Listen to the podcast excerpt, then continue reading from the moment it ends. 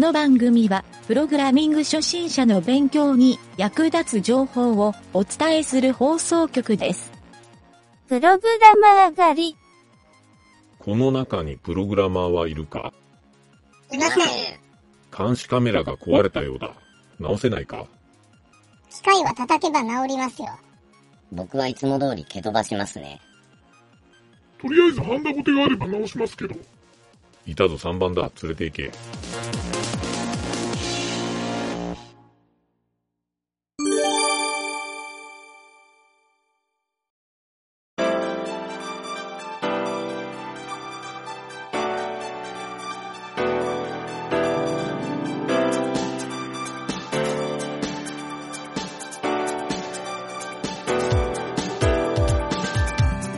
はい、どうも、ゆげたです。えープログラミングカフェの今回は第7回目になります。えーランディングページの作り方について話してるんですが、今回のテーマは、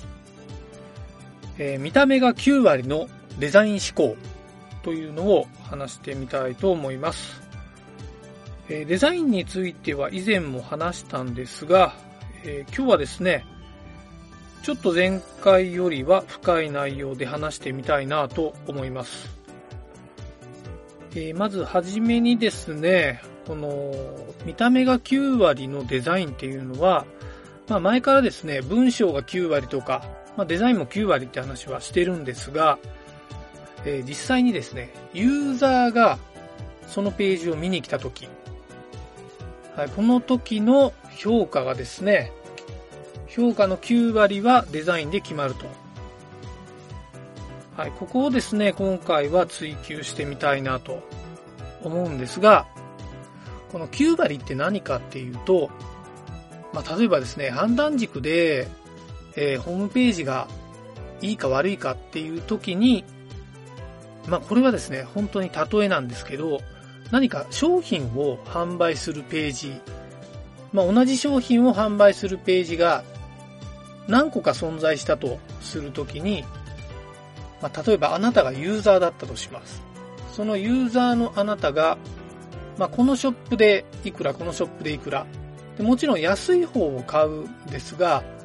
もしそれが同じ値段だったら、どっちを買うかというと、まあ、そのユーザーがですね、気に入ったデザインの方をチョイスすると。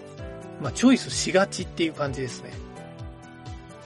はい。なので、ここで言うユーザーの気に入ったデザインっていうのが、えー今回言ってるですね、9割のデザインというところに結びつくわけです。はい。実際多分そういう経験をしたことある人も多いんじゃないかなと思うんですが、まあ、いろんなサイトでですね、えー一つの商品を見比べて、僕もよく経験があるのは、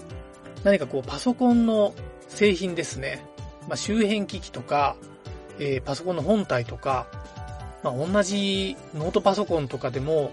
いろんな店舗を見に行って、えー、だいたい値段がいくらかっていうのをまず見るんですが、次にですね、えーなんとなくその店舗、まあ、EC サイトが安心できるかどうかっていう基準もあるんですけど、やっぱりどうしても見た目がいいところっていうのを、まあ、僕は個人的にチョイスしがちでしたね、これまでは。はい。もう最近はほぼ Amazon 一択になってしまうっていう事実もあるんですが、まだまだですね、EC サイトで物を販売しているっていう企業さん、えーこうした企業さんはですね、Amazon をベースにしなくても、まあ、楽天とかもそうですね、えーそういったいろんな EC サイトっていうのが世の中にはたくさんあるので、まあ、そんな中でですね、やっぱり他のサイトに勝つポイント、まあ、これはですね、デザインを良くすると。まあ、ここに尽きるってわけでもないんですけど、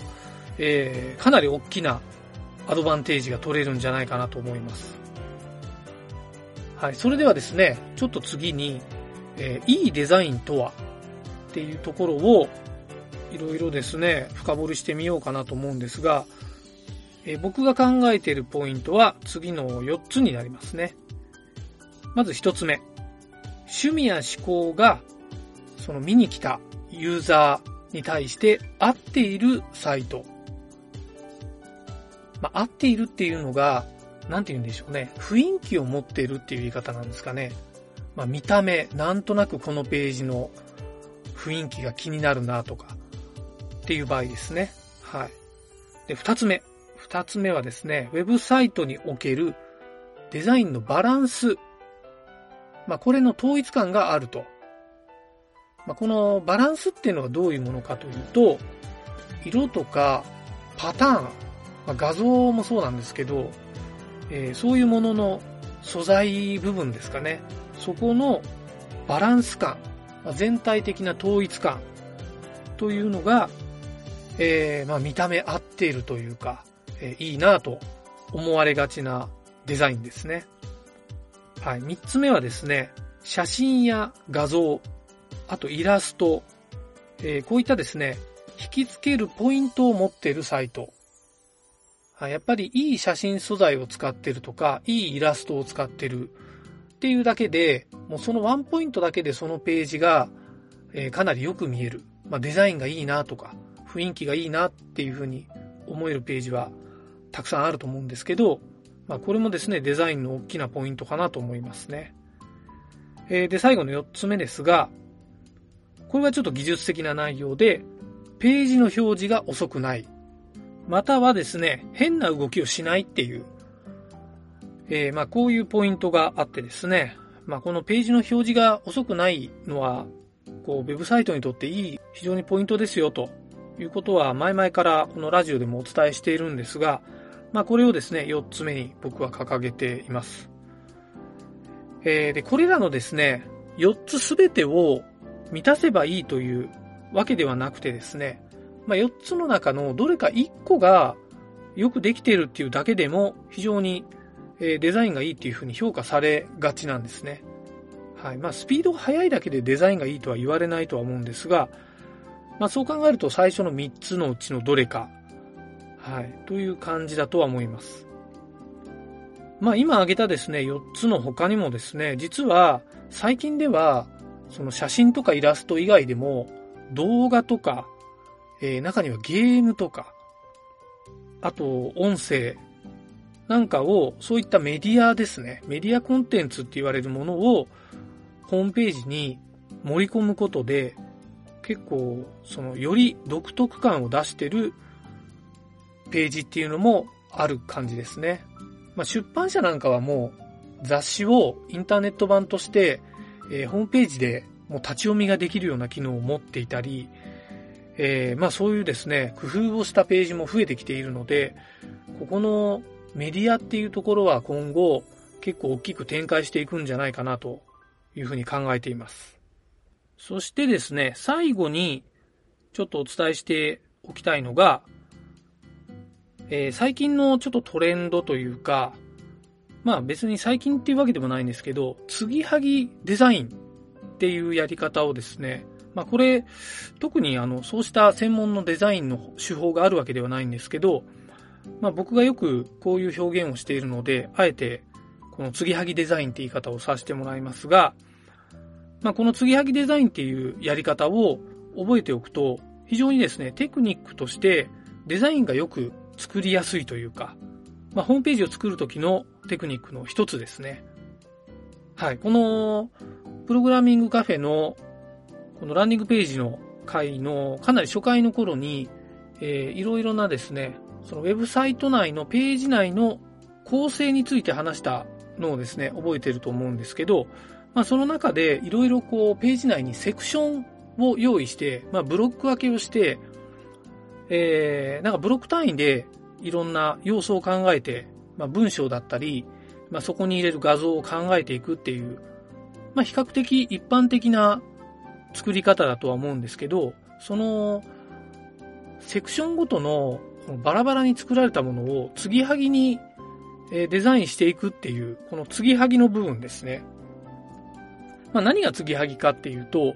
えー、このつなぎ目の部分を結構その工夫をすると、ホームページとしてですね、ちょっと見た目が良くなるっていうまあそういうテクニックがあるんですね。はい。僕はなんかあの、いろんな色の服をこう、継ぎはぎでつなげて、一つの服を作って、ちょっとおしゃれにしてますみたいなデザイナーの人を見たことがあって、えーその人からですね、ちょっとインスピレーション的に感じて継ぎはぎデザインっていう言い方をしてるんですが、要するにそういったセクションが分かれてるものを、えー継ぎはぎにしてですね、えーつなぎ目をちょっと工夫するだけで一つのいいページが、全体的なバランスの取れたページが作れると。はい。こういったことを、まあ、僕的に継ぎはぎデザインっていう言い方をしてます。まあ、もうちょっと具体的に言うとですね、えーセクションの切れ目のところですね。だいたいホームページって四角のブロックで切られるんですけど、これをですね、斜めの線とか、ちょっと手書きのギザギザになったような感じとか、まあ、中にはですね、ページを破いたような、えーそういったマテリアルの感じを出していたりとか、まあ、段ボールの素材っぽい感じで、えーつなぎ目を作っていたりとか、まあ、こういうですね、えーちょっと継ぎはぎの境目を工夫することで、そのホームページのデザインってガラッと変わってきたりするので、まあ、ここですね、興味があって追求したいなという人はですね、ぜひいろんなこの継ぎはぎデザインを考えてみてもらえるといいんじゃないかなと思います。はい、実際作ってみると、まあ、自分でも感動するぐらい面白くなる場合もあるので、えーこの中身はですね、アイデア次第だというふうに考えてください。はい、実際ですね、僕はこの話をブログで書いたんですが、ブログの方には、えー中にですね、サンプル、まあ、こんなランディングページ参考になりますよっていうところを何個か4つぐらい載せてるので、まあ、よければそちらも見てもらえるといいかなと思うので、えーその URL を番組の詳細欄の方に書いておくようにします。はい。ということでですね、今回は見た目が9割のデザイン思考というところを話してみました。えー引き続きですね、次回もランディングページの作り方について話を進めていきたいなと思いますので、えーぜひですね、聞いてもらえると大変嬉しいです。はい、それでは今回は以上になります。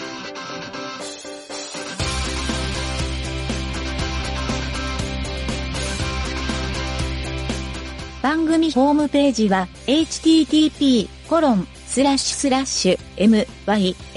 mynt.work スラッシュラジオスラッシュ